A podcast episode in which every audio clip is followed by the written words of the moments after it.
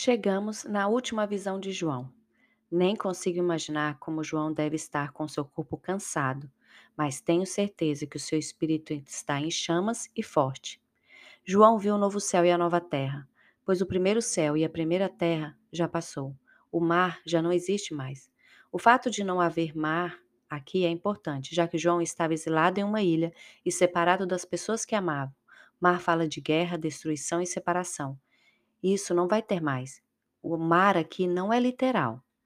Acontecerão mudanças maravilhosas quando entrarmos na eternidade.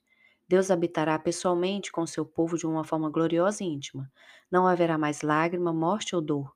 Tudo isso entrou no mundo pelo pecado.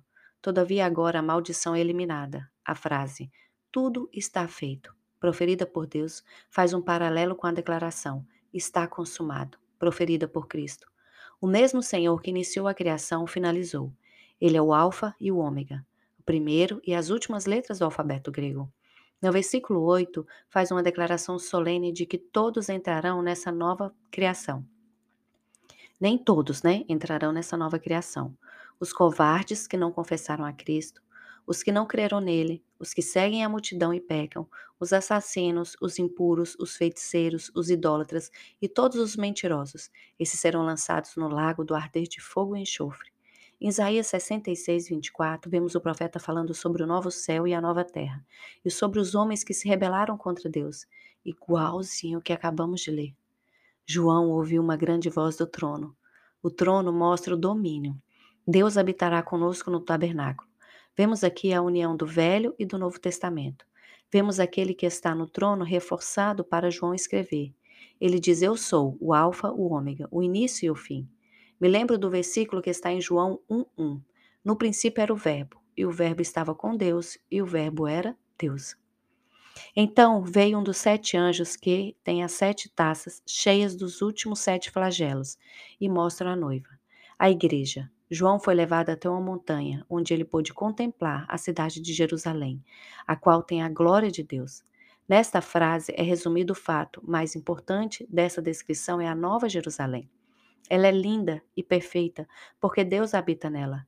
A cidade brilha, as pedras preciosas foram usadas para representar o povo de Israel nas vestes sacerdotais, que está lá em Êxodo 39.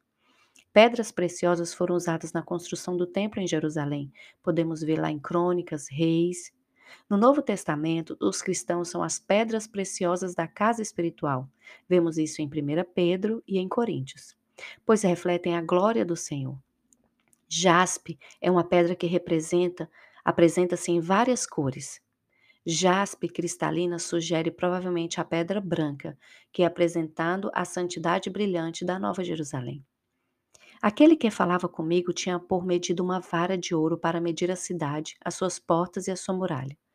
Zacarias viu um homem com um cordel para medir Jerusalém, mostrando a glória de Sião como a menina dos olhos de Deus. Está lá em Zacarias 2. Ezequiel viu a derrota de Gog seguida por uma visão em que o templo foi medido antes de Deus voltar para habitar no meio do seu povo, que está lá em Ezequiel 40. O ato de medir mostra a perfeição do padrão da santidade divina, em contraste com a impureza do povo antes de ser redimido. No final do capítulo, vemos as características da Nova Jerusalém. Não vai precisar de sol, porque a glória do Senhor vai eliminar. O sol fala da justiça. Não vamos mais viver no escuro. As escamas dos nossos olhos vão cair e vamos ver Deus face a face. As portas nunca mais estarão fechadas. Quando Jesus diz: Eis que estou à porta e bato, se alguém abrir, entrarei e cearei com ele.